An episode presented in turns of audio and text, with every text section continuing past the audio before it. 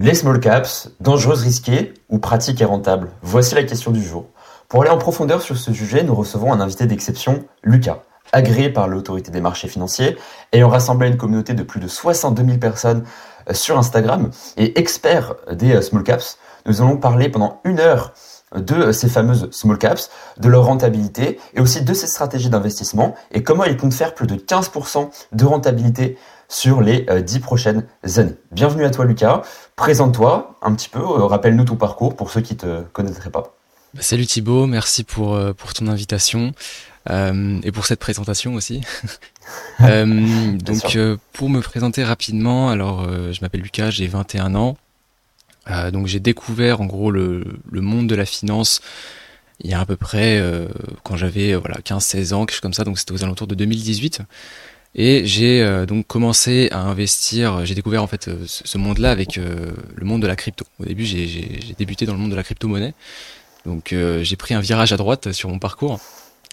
Et en fait, donc voilà, j'ai découvert aux alentours de mes 15-16 ans, j'ai commencé à investir mon propre argent de poche en 2018. Alors à l'époque, c'était le marché baissier de, de, de 2018 sur les crypto-monnaies pour ceux qui étaient là. et donc j'ai profité de la hausse du marché 2020, 2021, du Bitcoin, etc. Ce qui m'a permis de faire de gros multiples et donc d'avoir un capital en fait à investir.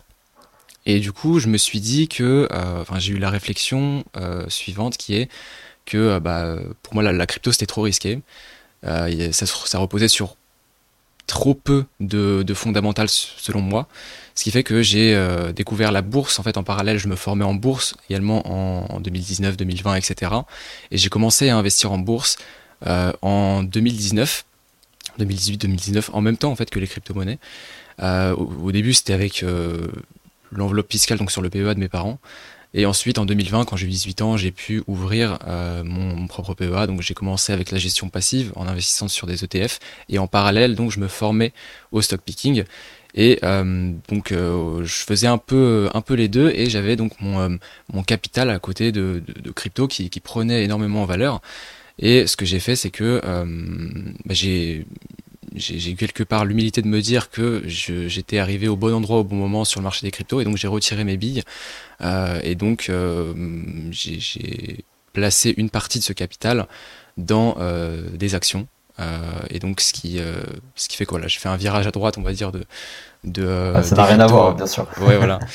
Des cryptos euh, aux actions. Et euh, donc au début comme je l'ai dit c'était en, gestion passive. Et en parallèle donc à partir de 2021 j'ai commencé à m'intéresser au stock picking au fait de battre le marché et aux small caps. Et donc c'est à partir de, de, 2021 fin 2021 2022 que j'ai commencé à, vraiment à, investir dessus tout ce capital finalement que j'avais gagné avec avec les cryptos ouais. D'accord. Ok, donc c'est un, un, sacré parcours. Et, euh, et au niveau des, des crypto-monnaies, du coup, tu avais fait un, un, sacré profil, mais quelle était ta stratégie ou tu as simplement suivi la tendance euh, du marché? J'ai simplement euh, suivi la tendance. je me suis dit, au début, j'ai investi 500 euros sur, Bitcoin, j'ai acheté également 500 euros de d'Ethereum. je me rappelle à l'époque c'était 120, 120 euros je crois le premier Ethereum que j'avais acheté donc ça change d'aujourd'hui. Euh, et je les ai revendus plus tard aux alentours de 2007-2008. Donc voilà, ça a fait quand même de sacrés profits. Et euh, donc ouais, j'ai simplement suivi la, tendance sans, sans, faire de, de crypto euh, picking comme on, comme on pourrait le faire pour les actions. Et ouais. Ok, donc ça t'a permis de te constituer un capital et ça t'a surtout permis aussi de créer ton compte Instagram. du coup, France Finance qui t'a lancé un petit peu là-dedans, dans, dans le milieu, on va dire, des finfluenceurs. Qu'est-ce que tu as à nous dire par rapport à ça? Comment tu t'es lancé? Et euh, qu'est-ce que ça t'a apporté concrètement euh, d'avoir lancé France Finance? Euh, Alors, je me suis lancé en 2021, mid, fin 2021, fin 2021, quelque chose comme ça. et donc, donc voilà, je publiais du contenu, j'essayais d'être régulier. J'avais à l'époque une, une, newsletter que j'ai arrêtée aujourd'hui. Et donc, en fait, ça, hum, le fait de publier du contenu, je pense quotidiennement, euh, déjà, ça nous force à nous renseigner sur les sujets parce qu'on a quelque part une responsabilité quand on, est créateur de contenu. Donc, ça nous force à, créer de la qualité et donc à nous renseigner sur certains sujets. Euh, et je pense que ça m'a aidé à, devenir aussi meilleur dans, euh, dans mon domaine, donc, qui est la construction de portefeuilles boursiers, etc. et donc, donc voilà, donc tout, durant tout 2022, j'ai publié, j'ai publié pas mal de contenu, que ce soit Reels ou ou, ou, du contenu story, etc., ou des publications normales, carousel, etc., sur Instagram. Et également en 2023, j'ai récemment, on va dire, arrêté il y a quelques mois euh, mes publications sur Instagram parce que euh, j'ai réfléchi sur ma cible en fait aujourd'hui.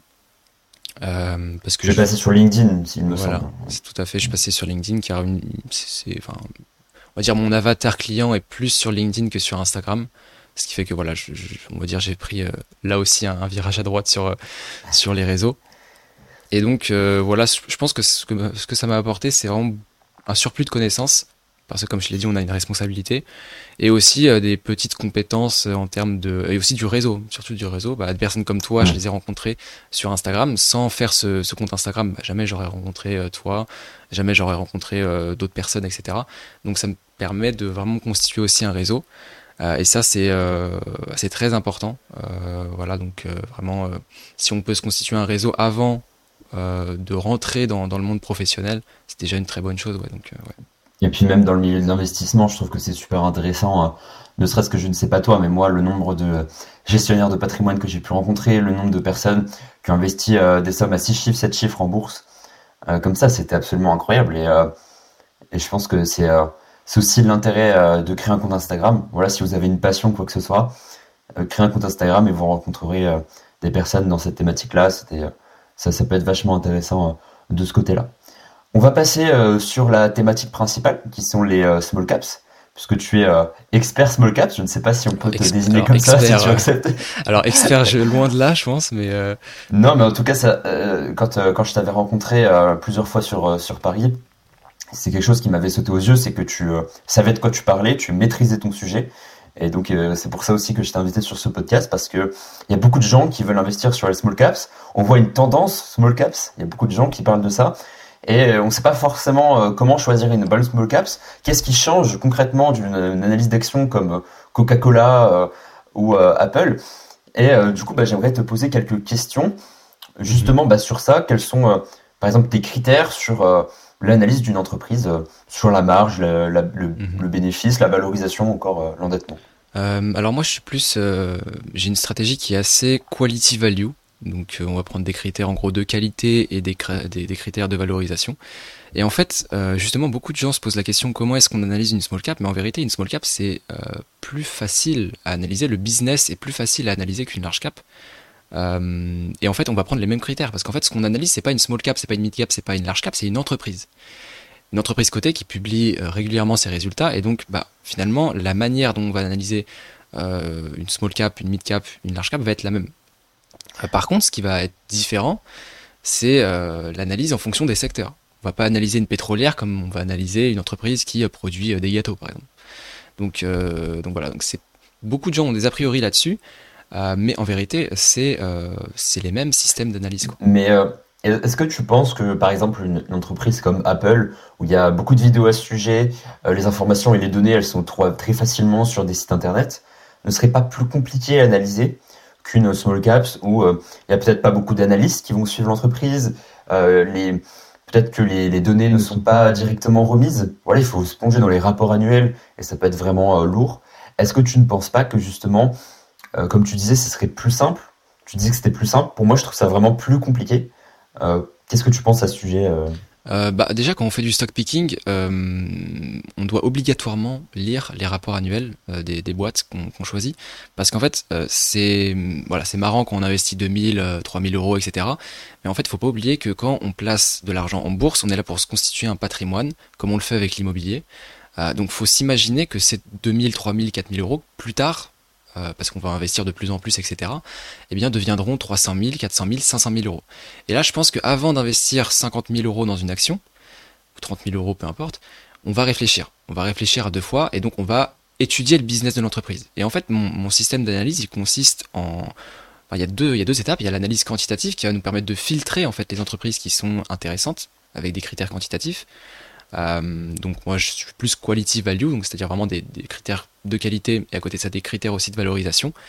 Euh, et ensuite il faudra mettre, euh, enfin lier ces chiffres avec finalement, qu'est-ce qui sous-tend ces, de, tels chiffres exceptionnels et ça, toutes ces informations-là, on les a dans le rapport annuel. Quel est le business model? Qu'est-ce qui permet, qu'est-ce qui sous-tend une croissance de, de je sais pas, du, des bénéfices, une, croissance du chiffre d'affaires, etc.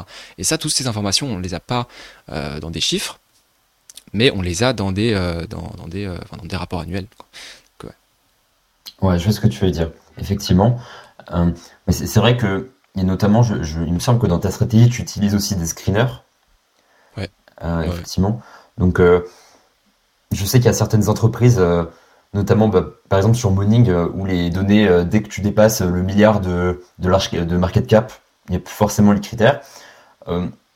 Est-ce que tu penses que ce manque de données, ça peut être justement un souci pour l'analyse? Bah c'est sûr que c'est sûr que oui et je pense que hum, le stock picking quelque part quand on veut vraiment faire du stock picking sur des small caps en tout cas euh, quelque part c'est c'est pas aussi gratuit qu'on le pense. C'est-à-dire que globalement va falloir payer des screeners va falloir payer des outils qui vont nous permettre aussi de, bah, de regarder les, les, critères euh, bah, par exemple euh, sans faire de pub sans faire de pub hein, de toute façon je pense qu'ils n'ont pas besoin mais Guru Focus par exemple ou YChart etc toutes ces toutes ces ces boîtes, ces, ces, logiciels qui nous permettent, ou même Value Investing Screener pour, pour le screener, nous permettent d'avoir de, des informations qui sont d'extrême qualité mais d'un autre côté c'est payant. Et donc euh, faire du stock picking mm. c'est pas aussi enfin c'est pas gratuit quoi. Euh, donc euh, oui enfin oui ça peut s'avérer très rémunérateur à long terme. Mais en tout cas il y a du travail il y a du boulot il y a des compétences à avoir et il y a, y a, des, y a beaucoup de recherches à faire. Et il faut pas sous-estimer ça faut pas sous-estimer le, les efforts à faire pour parvenir à de, de, bons résultats que ce soit sur large cap small cap mid cap et et donc, tu, tu, imaginons que maintenant, on a un investisseur, on a un screener qui fonctionne à peu près bien. Euh, au niveau de la marge, par exemple, quels seraient tes critères? Par exemple, euh, en termes de chiffres, euh, de, de, manière concrète, qu'est-ce que tu aurais comme critère Quelle exigence aurais-tu? en fait, au niveau de la marge, moi je regarde plutôt la marge opérationnelle. la marge opérationnelle, je trouve que c'est un indicateur clé. Donc euh, préférablement voilà au-dessus de, 10%, c'est bien. En fait, en fonction des secteurs, parfois on va avoir des, entreprises qui margent euh, euh, à 30%, mais le concurrent d'en face il marge à 40%. Donc d'un côté c'est pas forcément bon. Et d'un autre côté, on va avoir des entreprises qui margent à 8%, mais qui sont les meilleurs de leur marché parce que leur secteur de niche ne permettent pas, on va dire, enfin ils ont énormément de, coûts. Donc bah, finalement ils vont avoir bah, des, bah, un exemple typique de, small cap, c'est Samsung. Samsung qui, euh, qui a des marges, il me semble, de. Alors, j'ai plus les chiffres en tête, mais il me semble qu'on est en dessous de 10%. Mais pourtant, c'est une très belle boîte. Et quand tu regardes la rentabilité sur, euh, sur fonds propres, euh, la rentabilité du, capital de, cette boîte sur, sur 10 ans, bah, elle en a une très bonne. Donc, a priori, euh, ça devrait pas poser problème, surtout enfin, au niveau de l'analyse financière. Quoi. c'est ça, je pense que c'est aussi important de le rappeler. C'est que non seulement bah, il faut regarder la marge d'exploitation, mais il faut regarder aussi sa moyenne sur 10 ans, parce qu'il y a des entreprises qui peuvent vraiment faire des résultats exceptionnels. Et euh, le deuxième la deuxième chose qui est super importante, c'est de le comparer au secteur. Parce que je vois certaines personnes qui vont comparer LVMH euh, avec, euh, par exemple, Total Energy. Tu vois, ça n'a pas forcément de sens. Mm. C'est vraiment, ça va être vraiment comparé au secteur. Et, et c'est pour ça notamment bah, que moi, dans ma stratégie d'analyse, bah, je vais vraiment essayer de comparer par secteur. Je vais vraiment avoir cette approche sectorielle. Je sais pas si tu l'as, mais vraiment, euh, j'essaye par exemple dans mon portefeuille, je vais définir 20 euh, actions que je vais essayer de mettre dans mon portefeuille. Je vais définir deux actions dans l'énergie, deux actions dans la consommation discrétionnaire. Et dans la consommation discrétionnaire, je vais essayer d'avoir euh, de voir les meilleures entreprises par rapport à leurs fondamentaux. Quoi. Mmh, pas simplement les comparer et, et, intéressant, prendre 10 actions technologiques. C'est intéressant ce que tu dis par exemple avec euh, et même enfin une entreprise par exemple, tu vas pas comparer une small cap avec une avec une large cap parce qu'une large cap elle a souvent beaucoup plus de coûts. Euh, donc globalement, parfois une small cap a de meilleures marges qu'une large cap, mais euh, en fait, parfois la, small cap, elle est, euh, elle est, on va dire, enfin, son activité principale, elle est dans un sous-secteur du, du, gros secteur de la large cap, ce qui fait que bah, la large cap, elle va avoir des, des marges plus faibles, mais d'un autre côté, la, la, small cap, elle, enfin, elle aura des marges plus élevées, mais ce sera pas forcément euh, judicieux de comparer les deux. Et pareil, même, euh, c'est intéressant, même qu'on va plus loin dans, dans l'analyse, quand on regarde par exemple LVMH et, et, euh, et tu disais Hermès, quand on regarde les marges de Hermès, elles sont plus élevées que euh, les marges d'exploitation de Hermès, elles sont plus élevées que les marges LVMH, parce que LVMH, faut pas oublier que c'est un conglomérat où il y a mmh, plusieurs boîtes à l'intérieur, et en fait, quand tu reprends juste Louis Vuitton et les marques vraiment de, de, de, luxe de, de, de, LVMH, bah c'est ces marques-là en fait qu'il faut comparer leur, euh, auxquelles il faut comparer leur marge d'exploitation aux marges de Hermès, parce que Hermès c'est pas un conglomérat, il y a que la marque Hermès et d'autres marques bien sûr, mais globalement ce qui fait que euh, c'est enfin c'est du luxe de vraiment de très très haute qualité, etc. Très très cher, beaucoup plus cher que la moyenne de LVMH, ce qui fait que bah, le, le la, la, marge d'exploitation de, de, Hermès va être plus euh, va être plus élevée que celle de LVMH. Ouais, donc euh.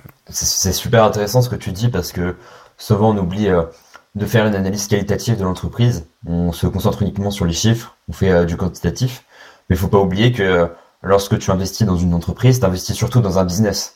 Mm-hmm. Et, euh, et au final, si tu analyses que les chiffres, bah, tu n'as qu'une vision de l'entreprise bah, et tu pas la vision globale. Tu as la vision passée euh, en fait. Tu as la vision passée parce que les chiffres, c'est du passé. Et toi, ce que tu veux, c'est euh, globalement que, euh, que ces chiffres-là soient les mêmes, la croissance soit la même dans le futur.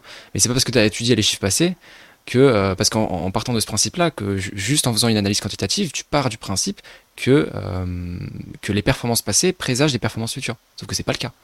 Euh, tu peux avoir des entreprises, euh, pas typiquement euh, Covid, des entreprises pharmaceutiques qui ont explosé, mais qui après vont en descendre vraiment très très vite parce que bah, le Covid il n'existe plus quoi. Donc, Oui, c'est ça, faut faire, faut faire super attention à ça. Et, c'est une super question d'ailleurs que j'aimerais te poser. on parlait tout à l'heure bah, d'analyse qualitative, la marge, la valorisation, l'endettement. Qu'est-ce que tu ferais concrètement pour faire une analyse qualitative, qualitative? Donc, euh, comment tu analyserais concrètement un business d'une entreprise? Parce que souvent, on voit des chiffres dans les analyses sur Instagram, mhm. on voit très peu des analyses du business concrètement. Qu'est-ce que bah, tu regarderais? bah, Typiquement, moi, je, veux, comprendre le business. C'est-à-dire que ça, en fait, vous allez dans la partie, euh, souvent, euh, dans, le, dans, le site de l'entreprise, vous avez une partie relations d'actionnaires, et vous avez bah, des présentations, des rapports annuels. Moi, ce que je fais, c'est que je, je commence par la présentation, et ensuite, je vais en profondeur dans le rapport annuel, j'écoute très important aussi les, euh, les, euh, les calls conférences, donc des, euh, des, managers, de la direction, etc., pour comprendre en fait quelles sont bah, quelles problématiques aujourd'hui est confrontée le, est confrontée l'entreprise, quelles sont quelles sont ses prévisions pour pour le futur, etc. Même si souvent le, le le, on va dire le management est souvent très optimiste pour ses, pour ses prévisions. En fait, moi, ce que j'essaie, c'est juste de comprendre le business. Comprendre le business, comment ça fonctionne à l'intérieur, euh, alors le, enfin, il y a des choses. Enfin, faut accepter aussi qu'on n'est pas euh, omniscient à 100%. Euh, il y a des choses qu'on ne saura pas et ça faut l'accepter. Mais plus on a d'informations, plus on lit le rapport annuel, plus on suit les, conférences calls, plus on, s'informe sur l'entreprise et plus on comprend son business, plus on va comprendre finalement les chiffres qui, bah, qui, qui, en suivent. Quoi. donc, donc c'est juste en fait une analyse des chiffres et ensuite une compréhension du business qui va nous permettre de, de savoir pourquoi il y a de tels chiffres, et est-ce que ensuite on arbitre par nous-mêmes, une fois qu'on a vraiment fait euh, passer des heures à, lire les rapports, à comprendre le, business model, etc. Et ben on va euh, arbitrer par nous-mêmes et se dire ok, est-ce que je rentre ou est-ce que ça m'intéresse pas? Euh, Donc ouais, simplement ça. Hein. D'accord. Ok, donc tu ferais simplement une, une analyse, une compréhension du business. moi, je sais que dans mon analyse, j'essaye d'aller un petit peu plus loin, notamment sur, le, sur le PDG, mais il me semble que tu le fais. Peut-être que tu le considères comme une analyse peut-être quantitative. Mais euh, moi, j'ai notamment cette vision de, de regarder aussi le, le, PDG, sa durée. Parce que c'est une entreprise familiale aussi, ça peut être euh, un critère qui est super intéressant. Est-ce que tu en aurais euh, d'autres ou euh, Si si ouais non mais c'est vrai que c'est intéressant cette notion. Ouais non mais c'est en plus c'est quelque chose que je regarde aussi.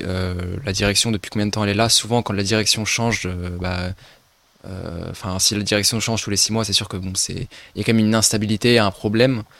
Euh, si c'est la même personne qui dirige depuis plus de 7, 8, 10 ans, bah, globalement ça veut dire et que bah, justement que, que euh, l'entreprise a de la croissance depuis que bah, cette personne dirige, globalement on peut établir une corrélation entre les deux. Donc c'est intéressant, ouais. et aussi les entreprises familiales. Ça c'est une étude du Crédit Suisse qui avait montré, je crois, entre 2005 et 2016, 2017, je sais plus, que les entreprises familiales avaient de meilleures performances que, euh, que, les, que, les, entreprises non familiales. Et aussi, pour aller plus loin, les entreprises familiales qui sont détenues à plus de 50% ont de meilleures performances que celles qui sont détenues à plus de 40%, qui ont plus de performances que celles qui sont détenues à plus de 30%, etc. Plus tu descends. En fait, plus tu as de parts dans, enfin, plus euh, les parts sont détenues par, par, les, euh, par la famille, plus euh, la performance est élevée. Donc, ouais. D'accord. Ok, oui, c'est intéressant. Au niveau de l'entreprise familiale, tu, tu, vois par exemple Bernard Arnault qui est là depuis super longtemps sur LVMH, euh, mhm. des entreprises comme ça qui sont, euh, qui sont des entreprises familiales. Donc euh, c'est quelque chose que je mets aussi dans mon analyse et c'est quelque chose vraiment de un point bonus que je peux mettre dedans. revenons un petit peu à l'analyse quantitative. au niveau notamment de l'endettement, qu'est-ce que tu regardes concrètement comme critère sur l'endettement? Qu'est-ce que tu qu'est-ce que tu privilégies? Souvent pour bah, l'endettement euh, un ratio dette to equity simple. On regarde la dette nette sur, euh, les capitaux propres. Euh, ça indique si l'entreprise a un gros leverage ou pas. S'il est supérieur à 1, c'est globalement il faut faire attention. S'il est inférieur à 1, ça passe. Mais après, il faut le combler. Par exemple, on peut, enfin, j'imagine que tu peux me sortir l'exemple d'Apple qui a un debt to equity qui est, quand on regarde passif sur capitaux propres, je crois, on est largement au-dessus de de, de 1. Mais globalement, l'entreprise a largement le cash flow pour, euh, pour payer ses dettes. Donc, a priori, il n'y a pas du tout de problème. Ce qui fait que euh, combler ça à un, debt to income ou un debt sur cash flow, euh, sur free cash flow, ça peut être intéressant. Non, mais c'est bien que tu rentres un petit peu aussi dans des notions qui sont un petit peu compliquées. Je pense que ceux qui nous écoutent, qui, ont qui sont peut-être débutants, se, se peinent un petit peu. Simplement, c'est des critères qui nous permettent de regarder si l'entreprise elle est trop endettée ou pas endettée parce qu'une entreprise qui est vraiment trop endettée, bah, ça met plus de risques sur son avenir, sur son futur, parce qu'elle va devoir rembourser ses dettes, elle va devoir aussi rembourser des intérêts, qui est vraiment quelque chose qui peut aussi la mettre en très forte difficulté. Donc effectivement, l'endettement est intéressant, notamment sur, sur Apple aussi, parce mm. que, comme tu l'as dit, ils sont super endettés, mais de ce que j'avais vu, c'est juste qu'ils réduisent leur, euh, leur poche de cash, leur poche de liquidité pour racheter des, des actions. C'est ça, il me semble. Euh, ouais, ouais, c'est ça. Euh, D'ailleurs, s'ils continuent, de ce que j'avais vu la dernière fois, alors peut-être que je me trompe, à vérifier, mais s'ils continuent à racheter autant d'actions, je pense qu'ils n'ont pas assez en fait de, de cash flow pour racheter autant d'actions. Donc intéressant de voir ce qu'ils vont faire à l'avenir. Ouais.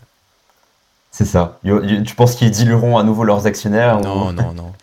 Ça, ça m'étonnerait. je pense qu'on va, on va continuer à avoir de l'argent gratuit de la part, euh, de la part d'Apple. Euh, revenons un petit peu sur, euh, sur, sur, les critères. comme tu l'as dit, tu as cette partie quality où tu vas vraiment analyser la qualité des entreprises, mais tu as aussi ce côté value qui est quelque mm-hmm. chose qui, je pense, super dur à faire sur des large caps.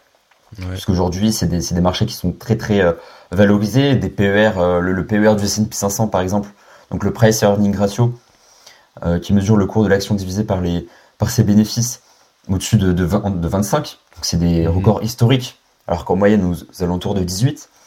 Donc euh, on voit qu'en ce moment, les marchés sont très évalués, euh, peut-être pas surévalués. ça, c'est pas forcément. le PI ratio ne veut pas forcément le dire. comment tu arrives à mêler quality et value? Parce que c'est quelque chose d'une mission impossible pour les large cap investors. Qu'est-ce que tu conseillerais euh, euh, Impossible. Impossible, je dirais pas peut-être impossible, mais en tout cas, c'est vrai que c'est beaucoup plus euh, difficile, comme tu l'as dit. Mais je pense que par exemple, typiquement, sur, sur les rates, les rates, il y a trois mois, on était fin, je crois, aux alentours de octobre, le marché des rates était. Est-ce que tu pourrais juste préciser ce que, sont les, rates, les rates en gros, ce sont des. donc, c'est Realty, c'est Realty Investment Trust, je me rappelle plus, c'est quoi là acronyme. Euh, mais globalement, c'est des entreprises qui font de l'immobilier qui sont cotées en bourse. Euh, on a l'équivalent en Europe, donc c'est spécialement, alors je crois qu'il y a aux États-Unis, il me semble qu'il y a au Canada, au Canada dans d'autres pays aussi. Euh, mais en Europe, on a l'équivalent des SIC, donc des sociétés immobilières, sociétés d'investissement immobilière cotées. et donc ça, c'est, en gros, ce sont des sociétés qui vont investir dans l'immobilier, qui sont cotées en bourse. Il faut savoir que ce sont des sociétés de manière générale qui sont très endettées. Ce sont les, pour les rates, ce sont les sociétés les plus endettées du S&P 500. Et donc en fait pour ces sociétés, euh, on remarque que euh, on avait atteint le plus bas il y a trois mois. Et globalement, il y avait des opportunités énormes sur le, marché des rates. Et moi, je me rappelle, j'avais fait, je crois, au courant septembre, octobre, plusieurs posts sur LinkedIn pour dire que c'était super, euh, super sous-évalué, donc je, je renforçais en, en, masse. Euh, et globalement, il y a des opportunités. faut juste euh, analyser le marché, prendre du recul. Et je pense qu'il y a des opportunités même sur les large caps. C'est certes ça demande plus de travail parce que c'est un marché qui est plus compétitif parce qu'il y a plus de, d'institutionnels, etc comparé au, small cap. Mais il y, a, des opportunités. Mais globalement, pour, euh, donc, pour revenir en gros au quality value, qu'est-ce que je vais prendre euh, C'était euh, ta question, c'était qu'est-ce que je vais prendre comme critère, c'est ça? Pour au niveau de la valorisation. Au niveau de la valorisation, je vais prendre des prices sur free cash flow faibles, des PER qui sont faibles aussi. donc globalement inférieur à des... inférieur à 12 inférieur à 12 pour le PER Inférieur à 12 pour le PER, ou inférieur à 15, ça dépend. Mais globalement, pas au-dessus de 15. Pas au-dessus de 15 pour, euh, pour, euh, pour ces sociétés, enfin pour, euh, pour les small caps et même pour, ce critère. PER et price ah cash flow. Tu, te prives de, beaucoup d'entreprises. Je me prive de beaucoup d'entreprises, ouais, mais, mais d'un autre côté, il y en a beaucoup. Hein. Il y en a pas mal aussi, j'ai du choix. donc, donc je m'en plains pas. Et, et je suis plus à l'aise en fait. J'ai un fort billet, j'ai développé un fort billet value donc je pense que ça fait à la fois beaucoup, euh, ça, ça, fait euh, un de mes défauts en tant qu'investisseur, mais je pense que ça fait aussi une de mes qualités j'essaie de corriger au maximum le défaut parce que euh, il y a des entreprises qui ont des PER de, de peut-être 17, 18, 19 que je n'ai pas forcément envie d'aller regarder. Alors que pourtant, ce sont des mm. entreprises intéressantes. Mais parce que j'ai un fort biais value, j'arrive pas, j'arrive pas en fait. C'est psychologique en fait. Non, mais tu as, tout à fait raison. C'est super intéressant ce que tu dis parce que en fait, ça comporte un risque supplémentaire effectivement d'acheter euh, des entreprises à fort PER parce que c'est des attentes sur le futur qui sont euh, des fois euh, absolument inexistantes. Tu vois, Tesla qui a un PER de 80, mhm. je ne sais plus, c'était c'est une vidéo de Xavier Delmas que j'avais regardé et il disait que il fallait une croissance. alors je, je, dis des chiffres au hasard, hein, mais entre 25 et 30% par an de croissance du chiffre d'affaires de Tesla pour que les attentes des, des investisseurs qui ont acheté un PER de 80 euh, l'action et que ça baisse pas en fait. Donc en fait, c'est des attentes absolument déraisonnables et euh, effectivement, c'est super intéressant. Maintenant, l'idée c'est que euh, effectivement, ça comporte un risque supplémentaire. Mais est-ce que ce risque, tu es prêt à aller le chercher? C'est-à-dire qu'une entreprise, je sais pas, qui a un PER de 25, mais qui a des super fondamentaux, etc., qui a une super croissance, mhm. au final, si elle atteint les objectifs qui lui ont été donnés, eh ben, l'actionnaire, il est gagnant. Mais c'est un risque supplémentaire.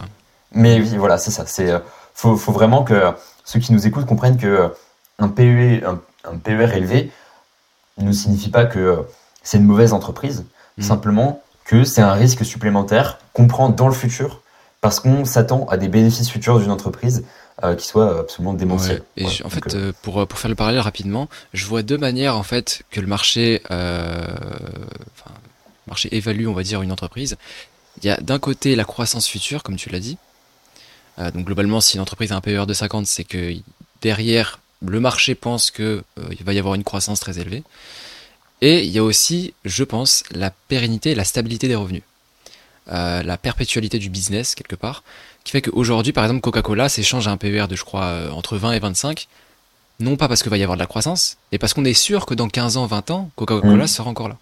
Et c'est pareil avec une entreprise comme que j'aime beaucoup, comme Lindt, qui fait du chocolat en Suisse. Euh, bon, à mon avis, ça va être difficile de l'acheter parce que l'action est à 100 000 francs suisses, mais bon. Oula, ok. euh, mais globalement, euh, on sait qu'on consommera toujours du, du chocolat. Euh, à mon avis, vous connaissiez déjà le, le, le chocolat Lindt sans forcément connaître l'entreprise. et donc, globalement, mm. ça veut dire qu'elle a fait un fort travail là-dessus.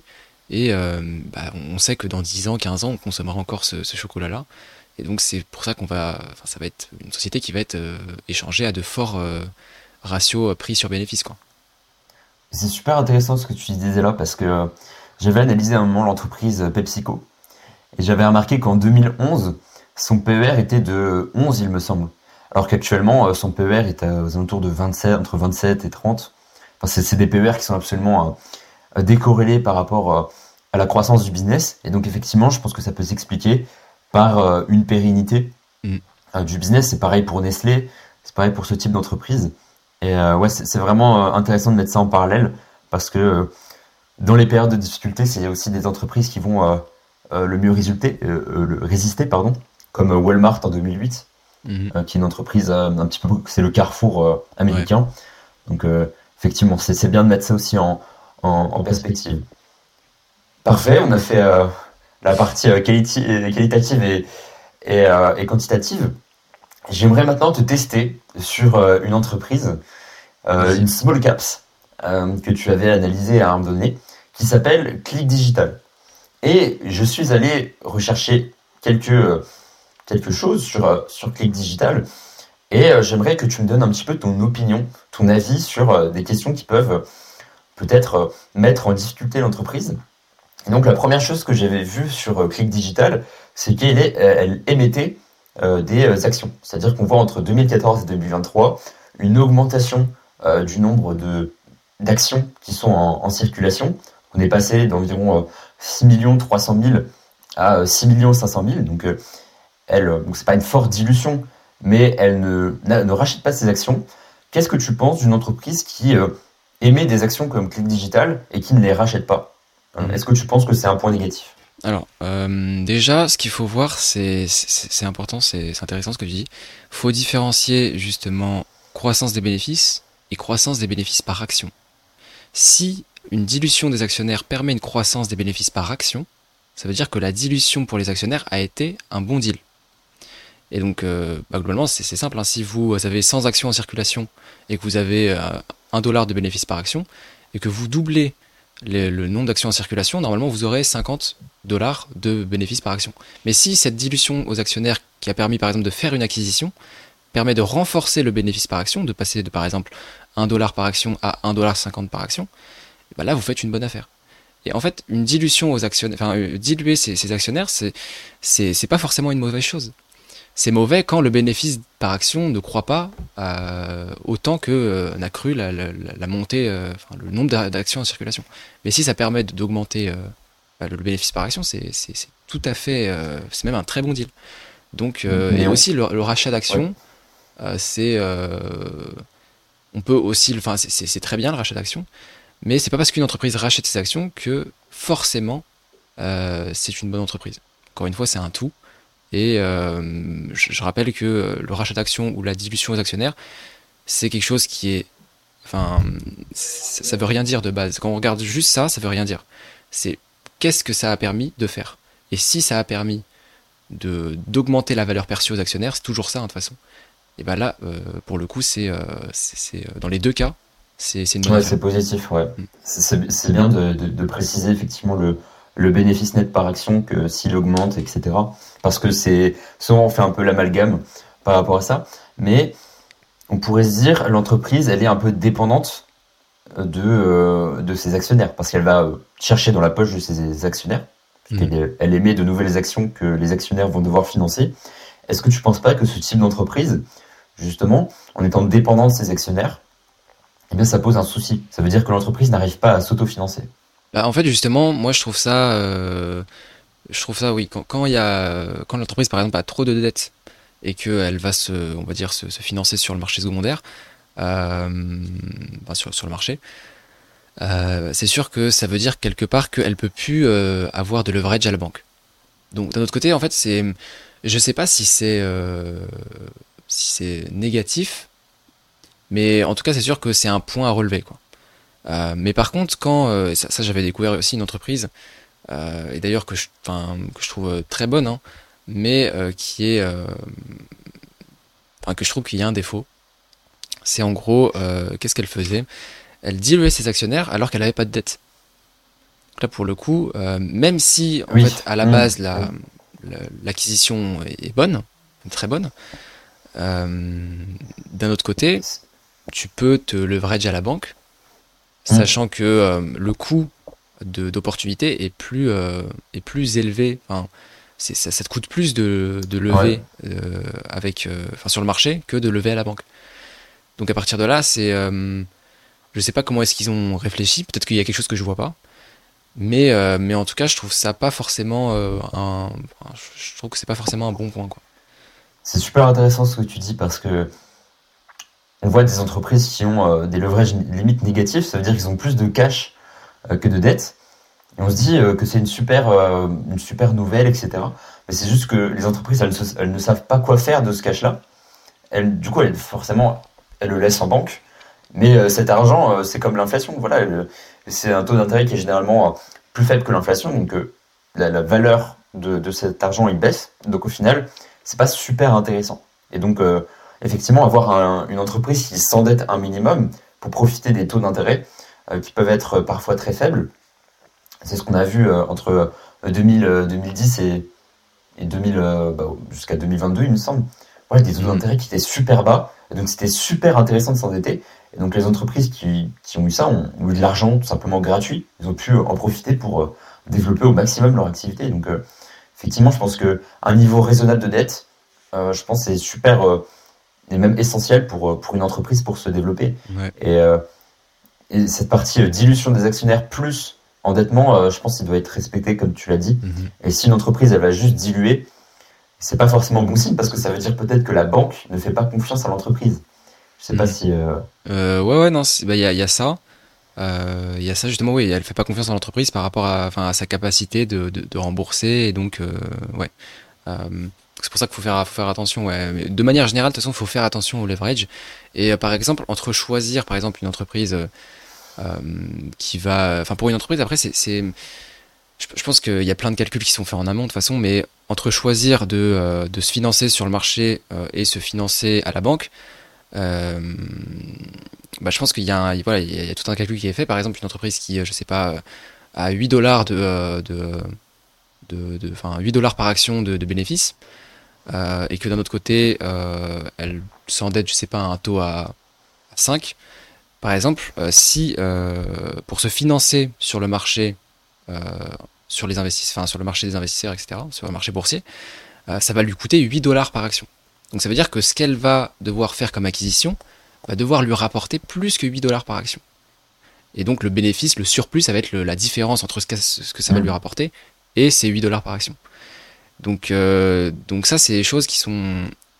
C'est sûr qu'on peut pas le savoir tant que c'est pas, euh, on va dire, fait, tant que l'entreprise n'est pas acquise, etc. Mais c'est quelque chose qu'il faut regarder.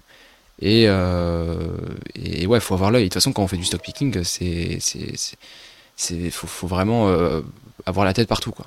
c'est pour ça que quand on, se construit un, portefeuille, un portefeuille d'actions en stock picking, on ne va pas viser d'avoir 35, 40 actions, quoi. C'est pas possible c'est compliqué. Ouais, c'est ça. Oui, il y a une certaine euh, analyse à faire qui prend du temps. Et euh, effectivement, je vois, jouer des portefeuilles comme ça, et surtout que c'est pas intéressant parce que ça rejoint la moyenne du marché. Et du coup, à ce moment-là, autant euh, prendre un ETF qui lui réplique réellement la moyenne du marché. Quoi. Mmh, ouais. Vraiment se, se, concentrer aussi sur, sur, un, sur, sur ces entreprises-là. J'avais une deuxième question par rapport, par rapport à Click Digital. J'ai vu que donc, euh, elle fait du service de divertissement numérique, mais elle fait ça à 97% euh, de son chiffre d'affaires. Donc, 97% de son chiffre d'affaires est concentré sur les services de divertissement numérique. Est-ce que tu penses que être aussi concentré sur une activité, c'est dangereux? Parce qu'on a vu des conglomérats comme LVMH par exemple, qui te permettent dans, une entreprise d'avoir limite un ETF du luxe. Quoi. Mmh. Euh, je pense pas que ce soit si grave. Après, le problème du. C'est un cas spécifique, Ligue Digital, parce qu'en fait, euh, j'avais envoyé des, des, euh, des, emails à leur. Euh, à leur enfin, au service ah actionnaire. et j'avais posé des questions, notamment. En fait, je voulais accéder au service de streaming. Et le mec, il m'a dit non, on va pas vous donner l'URL. donc à partir de là, en fait, j'étais compliqué. C'est du B2C. Normalement, tu es, es, censé pouvoir accéder aux, aux URL. Et euh, finalement, euh, même avec un VPN, parce que en prenant le, le site sur, euh, sur, la, sur la place en Allemagne, enfin sur, en Allemagne, j'ai pas réussi. Donc le paiement, en fait, le paiement ne passait pas. Ah Donc, en fait, c'est plus louche. Le cas Click Digital, c'est plus très louche dans le sens management, etc., qu'autre chose. Après, peut-être que je me trompe, mais en tout cas, moi, j'ai pas voulu en fait acheter une entreprise en fait, je l'avais déjà acheté, mais du coup, j'ai pas voulu la conserver, euh, sachant à cause de ça, que voilà, euh, je pouvais pas en fait accéder au, au service qui proposait quoi. quand tu achètes euh, une action Apple, tu sais que tu peux aller acheter un iPhone au, à l'Apple Store de, en bas de chez toi, quoi. Donc Et du coup, est-ce que tu es plutôt d'accord avec l'adage on, achète ce qu'on connaît? Ouais, complètement. faut, enfin, vraiment, si si vous comprenez le, le, secteur, il euh, n'y a pas de souci à être concentré dans un seul et même secteur. Il faut vraiment bien le connaître, avoir travaillé dedans, etc. Et je pense que c'est vraiment même un, avantage compétitif, un avantage concurrentiel que vous avez dès le début, parce que les autres n'ont pas eu 5, 10, 15, 20 ans d'expérience dans le secteur que vous avez vous. Et donc c'est beaucoup plus intéressant, justement, vous allez justement mettre, euh, enfin, on reste dans son cercle de compétences, hein, comme disait Charlie Munger, et on se concentre euh, vraiment à 80% là-dedans. Et si vous restez là-dedans, bah forcément, vous aurez plus de probabilités de réussir parce que c'est quelque chose qui vous connaît. Donc, euh, donc ouais, hein, totalement, totalement aligné avec ça. Ok, super. deuxième question, quelque chose qui va être un, petit peu pas chaud, mais qui fait beaucoup débat dans la communauté d'investissement. On voit que Click Digital euh, reverse 8,4% euh, de rendement en dividende. Mhm. Qu'est-ce que tu penses du dividende? Et euh, est-ce que c'est une bonne nouvelle qu'elle verse 8,4% alors, dans, dans la enfin, dans en fait, faut, faut bien analyser le, cash flow de, des entreprises. Où est-ce que va l'argent? Et en fait, le, ce qui est important, c'est pas le rendement en dividende, c'est le rendement sur free cash flow. C'est-à-dire que globalement, combien l'entreprise génère et est-ce qu'elle est capable de s'autofinancer? Euh, si le, rendement sur dividende est de 8%, mais le rendement sur free cash flow est de 20%, c'est-à-dire que globalement, elle utilise moins de 50% de son free cash flow pour, euh, pour payer ses actionnaires. Et ensuite, la moitié de l'autre moitié de son free cash flow va être pour payer les dettes, va être pour payer euh, différentes choses. Mais globalement, euh, globalement, c'est, le free cash flow, c'est super important. Alors, pour ceux qui savent pas ce que c'est que le free cash flow, c'est globalement le, le, cash flow d'entreprise généré, donc les résultats nets déduits, enfin, on rajoute les amortissements, euh, on enlève du coup les, amortissements parce que c'est pas, c'est une charge, c'est pas une sortie de trésorerie. On, euh, en fait, c'est dans le tableau des flux de trésorerie, vous allez voir, vous prenez des sites comme par exemple Yahoo Finance, et vous allez voir dans le, dans le cash flow statements, vous avez la partie cash flow, et tout en dessous, vous avez la partie free cash flow. Et euh, le free cash flow, ça va être donc le cash flow moins les dépenses d'investissement de l'entreprise euh, dans du matériel, etc. Et donc nous, ce qu'on va regarder, euh, il y a deux, enfin il y a deux dépenses, il y a deux types de dépenses de, capital. Il y a les dépenses de maintien et les dépenses de croissance. Les dépenses de maintien, c'est des dépenses qui sont utilisées pour que le business continue de produire. et de l'autre côté, il y a les dépenses de croissance qui sont les dépenses pour que l'entreprise ben, euh, continue de faire croître son, euh, son, euh, son, son, free cash flow par action à long terme. Quoi. Donc le free cash flow, c'est vraiment, de toute façon c'est ce que disait Warren Buffett, hein, le owner earning, les revenus des actionnaires, les revenus des propriétaires. donc c'est ce rendement-là qu'il va falloir regarder. Et le rendement en dividende n'a aucune, enfin ça n'a pas vraiment mm. d'importance. C'est vraiment le rendement sur free cash flow. Ok, ouais. C'est intéressant d'avoir cette vision parce que je pense que tu es un peu le premier à le, à le dire dans le dans l'Instagram game sur, euh, sur les dividendes. Euh, je pense qu'il faut vraiment pas s'attacher au rendement et vraiment pas se dire que c'est euh, super important. C'est d'ailleurs vraiment la cerise sur le gâteau, quoi. C'est comme tu l'as dit, c'est après avoir payé les dépenses en capital, après avoir payé tous ses salariés, etc. C'est s'il lui reste quelque chose, elle verse des dividendes. Mmh. Mais euh, faut pas se dire, ok, je suis concentré là-dessus. Et après, ça peut être un super outil d'analyse, notamment bah, sur, euh, sur tout ce qui est euh, croissance des bénéfices, parce que ça veut dire que si le dividende il augmente, c'est quelque chose qu'elle peut pas, elle peut pas tricher dessus, quoi. Elle peut pas dire, ok, je vais, je vais mettre moins de dividendes, etc. C'est quelque chose qui est tangible, que les actionnaires y reçoivent, et donc euh, elle peut pas tricher là-dessus. Mais en aucun cas, ça doit être un critère d'investissement pour, pour plusieurs raisons. notamment celle-ci, celle que tu as dit. Euh, dernière chose sur euh, Click Digital, on voit que le bêta, euh, la volatilité, donc le bêta c'est quoi? C'est un indice de volatilité, c'est un outil qui nous permet de voir par rapport au marché, donc typiquement le CAC 40 par exemple, si une entreprise, elle varie autant que le CAC 40, elle va être, ça va être un bêta de 1, et si elle varie plus, ça veut dire que par exemple le CAC 40 il va faire plus 10%, et que l'entreprise elle fait plus, je sais pas, 14 ou, ou 20%, eh bien à l'inverse, elle va faire peut-être moins 14 ou moins 20%. Tout ça pour dire que euh, un bêta élevé, ça va être une volatilité qui va être plus élevée, donc à la baisse ou à la hausse. Qu'est-ce que tu penses de ça? Parce que je vois que Click Digital a un bêta de 1,14 et euh, donc c'est plus élevé que le marché. Est-ce que tu regardes ça concrètement dans ton analyse? Ou euh, c'est quelque chose dans lequel je fais pas attention? Pas du tout, non, je regarde pas du tout le bêta. ça fait partie des critères quantitatifs que je trouve qui sont inutiles. C'est intéressant à connaître, mais c'est pas utile. Il faut différencier deux choses dans, dans, l'investissement. Il y, a les, il y a les choses qui sont utiles et les choses qui sont intéressantes à savoir. Typiquement, bah, ce ratio, selon moi, n'est pas utile. la, macronomie, la macroéconomie n'est pas utile. Euh, Enfin, il y a des choses qui sont utiles, il des choses qui sont intéressantes. Pour moi, ça c'est pas utile. Le bêta, ça va être. Euh, enfin, il y, a des entreprises qui ont des bêtas qui qui sont de, de, de 1,5 et qui surperforment. Il y en a d'autres qui sont qui, euh, ont des bêtas de 1,5 et qui sous-performent. Il y en a qui ont des bêtas de 0,5 et qui surperforment. Donc globalement, c'est un ratio qui euh, c'est un constat, mais ça c'est pas vraiment quelque chose qui, qui, me sert en tout cas moi dans, mon analyse. D'accord. Ok. Bah super. réponse très très très claire par rapport à ce sujet. Euh, donc on en a fini avec euh, la partie euh, small caps, une deuxième partie un petit peu courte sur un portefeuille, un portefeuille qui est assez connu, qui est partagé souvent sur Instagram, c'est le portefeuille d'Harry Brown. Je ne sais pas si tu vois. ouais, Du coup, c'est 25% en actions, 25% en obligations à long terme, 25% en or et 25% en liquidité. Alors, qu'est-ce que tu penses déjà de ce portefeuille au global, et après on rentrera un petit peu plus dans le détail de chaque actif. Euh, déjà, euh, alors par rapport, on va faire, je pense, partie par partie. Euh, les actions, pour moi, c'est le meilleur actif qui existe. Bon, il y a l'immobilier aussi, mais outre l'immobilier, c'est des meilleures classes d'actifs, la meilleure classe d'actifs qui existe pour créer son patrimoine à long terme. Donc, pour moi, 25%, si on a une optique long terme, c'est pas assez. C'est pas assez. Euh, ensuite, va y avoir euh, l'or.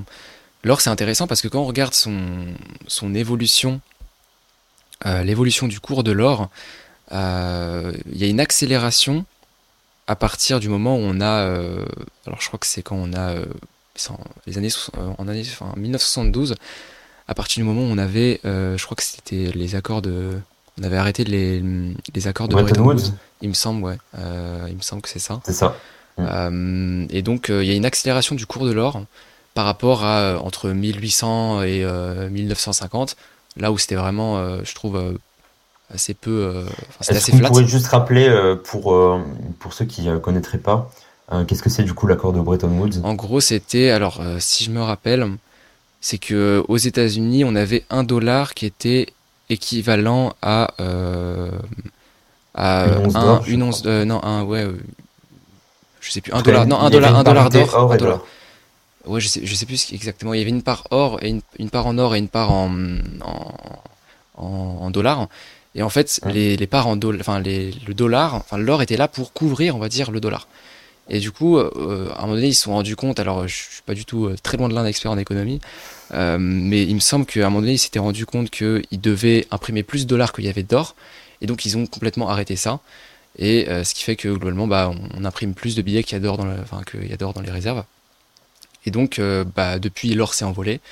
Et euh, on regarde, il me semble que depuis, depuis 2000, depuis 2000, l'or a une meilleure performance que le S&P 500. et ça, c'est super intéressant. Fou, ça. Parce que, ouais, ouais. Je crois même que la performance, elle est de loin. bon, après, c'est parce qu'on a eu la crise, la, la, bulle technologique, donc ça a forcément joué. Mais euh, même si on regarde à partir de 2003, etc., on est quand même une performance de l'or qui est plus intéressante que, les actions. Donc l'or, c'est intéressant. Après, c'est un actif qui quand même ne produit pas de, valeur ajoutée. Euh, donc en avoir, il me semble que les fonds d'investissement, de manière générale, recommandent d'avoir 10% d'or en portefeuille. Mais selon moi, c'est pas nécessaire. Euh, sachant que voilà, il y a plusieurs inconvénients. Enfin, du moins, si vous voulez l'avoir en physique, il va falloir le stocker, etc. Euh, sinon, vous pouvez acheter des, des ETC, donc des euh, Exchange Traded Commodities, euh, pour, pour, pour, payer de l'or. mais globalement, ouais, 25% pour moi c'est trop. 25% d'actions c'est pas assez. Et les obligations, c'est à faire varier en fonction de, de eh bien, votre horizon. L'appétence au risque peut-être? Le risque aussi, et moi je dirais l'horizon de temps, parce qu'en fait, plus t'attends, plus les actions sont performantes, et moins t'attends, euh, plus tu vas être, euh, enfin typiquement une personne qui a 55 ans et qui est proche de la retraite va être plus euh, sujet à avoir des obligations dans son portefeuille plutôt que des 100% actions parce qu'elle va vouloir bah, des rentes et les obligations à taux fixe c'est très bien pour ça. donc il y a des ETF qui, qui, sont très bien pour, pour ça. Après, attention, il y a des ETF qui répliquent le marché obligataire, je sais pas, le 10 ans américain par contre, par exemple, mais qui vont en fait renouveler les contrats obligataires périodiquement. Ce qui fait que globalement, c'est pas, par exemple, quand vous achetez un ETF euh, ce type d'ETF euh, de, de, de, du 10 ans américain, par exemple, bah, peut-être qu'à un moment donné, le taux sera à 5%, mais une fois que la, la, la Fed va baisser les taux, bah, ça va renouveler les contrats et donc vous serez euh, peut-être à 2%. Donc il y aura une part qui sera à 5%, qui vous sera remboursée à échéance, et une autre part qui, qui sera à 2%. Donc globalement, la performance de l'ETF varie, mais vous avez des ETF aussi qui, qui, qui ne prennent pas en compte ça.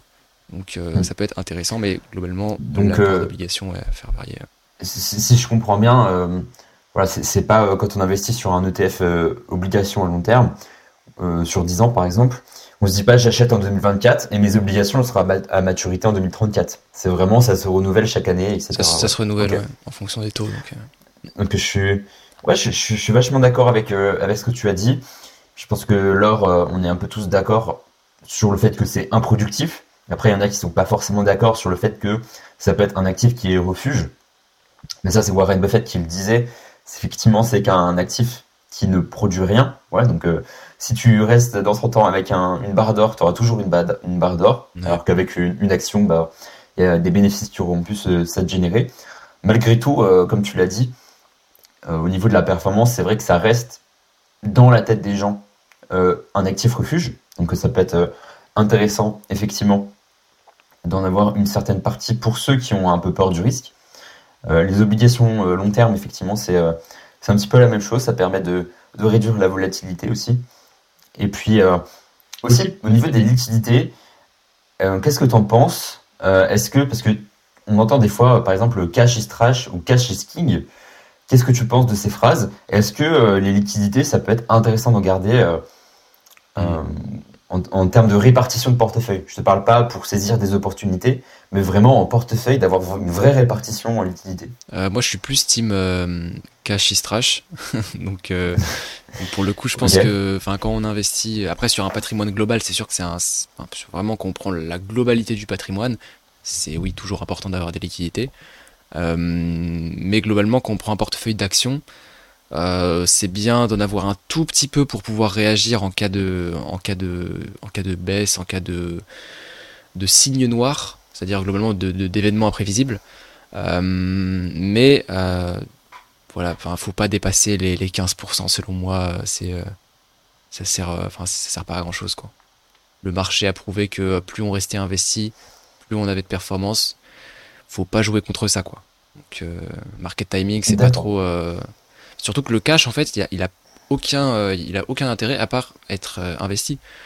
Donc, euh, et si le marché nous prouve que rester investi c'est la meilleure des choses, bon, en fait, il faut toujours avoir ses liquidités investies. Après, c'est sûr qu'on peut se sentir plus, à l'aise avec, avec du cash en portefeuille. Et c'est mon cas, hein, je me sens plus à l'aise avec 10% de cash qu'avec zéro. Mais mais euh, mais faut pas trop en avoir, faut pas non plus abuser. Donc 25% c'est euh, c'est largement trop euh, selon moi. D'accord. Ok, super super intéressant. Bah écoute Lucas, merci. on a on est allé au bout de au bout de toutes les questions que j'avais à te poser. C'est déjà déjà une, vraie une vraie réussite. merci pour ta pour ta venue. est-ce que tu aurais d'autres choses à dire ou est-ce qu'on est-ce qu'on pourrait te retrouver si on a envie de te suivre? Euh, d'autres choses à dire, bah écoute, euh, faut pas sous-estimer, comme j'ai dit au début, les efforts à faire pour faire du stock picking. Le, stock picking, c'est quand même compliqué. Euh, personnellement, je suis, accrédité par l'autorité des marchés financiers. Je vais devenir conseiller en investissement financier dans pas longtemps et je vais recommander, enfin, je, vais recommander à mes clients, pour 90% de mes clients, de faire, de ne pas faire plutôt du stock picking et d'aller sur des ETF, alors que pourtant moi j'en fais. Euh, donc faut vraiment, euh, faut vraiment pas être naïf. Et euh, si vous voulez vraiment faire du stock picking, donc globalement surperformer le marché à long terme, faut vraiment beaucoup travailler. c'est, il faut pas ouais, sous-estimer les, efforts à, faire. Quoi. Donc, donc voilà. Et sinon, où est-ce qu'on peut me retrouver? Alors sur Instagram, plus trop. Vous pouvez, m'envoyer des messages quand même, enfin, je, je, répondrai. Ou sinon sur LinkedIn principalement, parce que c'est là que je suis le, plus actif. Ok, super. Eh ben écoute, merci beaucoup Lucas. Merci à toi.